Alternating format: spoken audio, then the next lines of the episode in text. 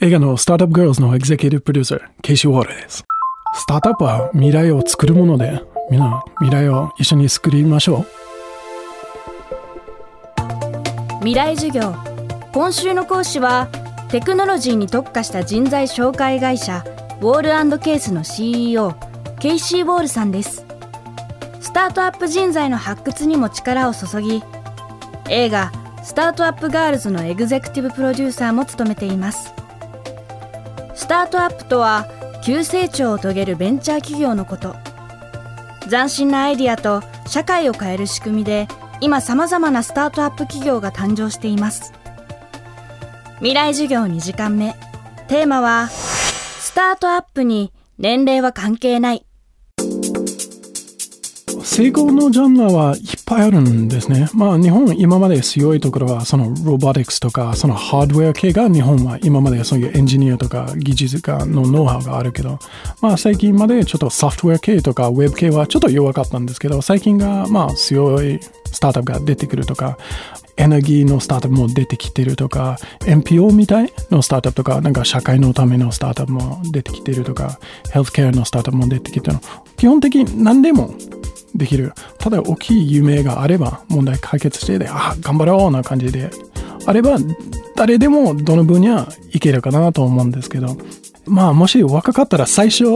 自分でまあ創業してもいいけどそこまでリスク取る人けど一番ベストの形はどっかあるスタートアップでちょっとインターンしてとかそこに入社して1年2年3年そこで勤めて向こうが間違えてること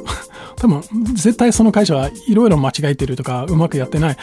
別の人のお金で勉強してそれから独立して自分の会社を作った方がいいと思うんですけど、まあ今日本結構若い創業メンバーが増えてるんですけど、もっと年取ってる人が見たいんですね。まあ35歳以上とか、まあ30代とか40代、50代のアントレプナーとか起業家もっと見たいんですね。20代の起業家は20代の目線の問題しか見えないから、もっと30代とか40代もっと違う問題の目線が出てほしいなところで、まあそれ家族もいるとか、家のローンもあるから、もう少し難しいところもあるんですけど、まあ人を巻き込んで、今お金いっぱいあるんですね、周りに。でもし頑張ればお金取って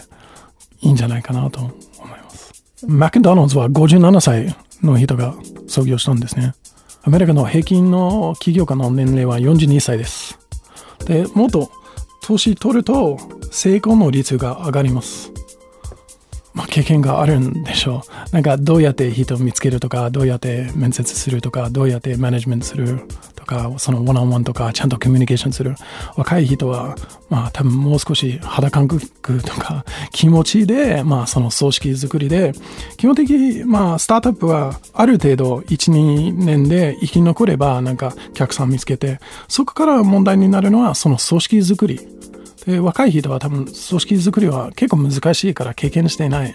で、まあ、もっと年取ってる人は、それ、ちゃんとできるはずじゃないかなと思います。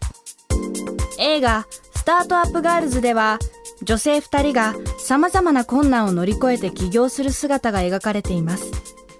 2人が取り組むのは看護師の仕事を効率化するプラットフォームの開発です。ウォールさんは今日本にスタートアップの風が吹いているといいます。僕はもう10年自分の会社を経営してるんでで本当に5年前からこのスタートアップブームが始まって、で、5年前に振り返すと、全く違うんですよ。数、なんかスタートアップに入ってる人とか、その会社の数とか、経営者のクオリティとか、全然違う。それ10年前に比べると、ま、全然比べにならない。本当に日本はなんかやるとすっごいやるんですよ。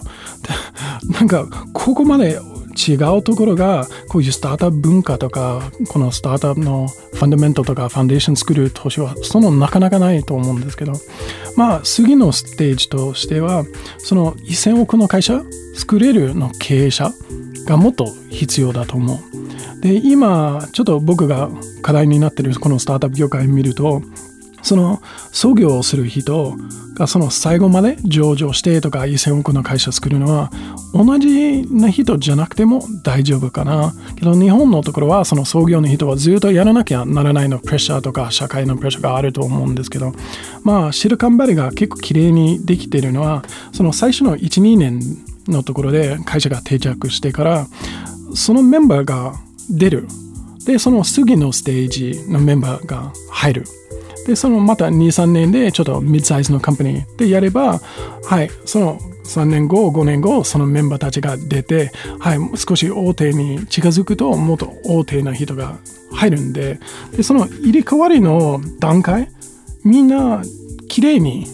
やるんで、ちょっと、ああ、僕はやめたくないじゃなくて、ああ、なるほど。次のステージの人が大事。僕はこういう最初のステージが一番楽しいとか、そのミドルのステージは、まあ、ある程度ルールできてる、ある程度売り上げ立ってるけど、もっと売り上げ立たなきゃとか、システム作らなきゃは僕大好きとか、まあそういう人材は自分が向いてるステージがちゃんとそのいいタイミングで入れると、いいタイミングで出れるの環境を作れば、日本のスタートアップの会社がもっとグローバルで活躍できるとか、もっとインパクトある会社作れると思うんで。未来授業。今週の講師は、人材紹介会社、ウォールケースの CEO で、映画、スタートアップガールズのエグゼクティブプロデューサー、ケイシー・ウォールさん。今日のテーマは、スタートアップに年齢は関係ないでした。映画、スタートアップガールズは、東宝シネマズ日比谷ほか、現在全国で公開中です。未来授業、明日も KC ウォールさんの授業をお届けします。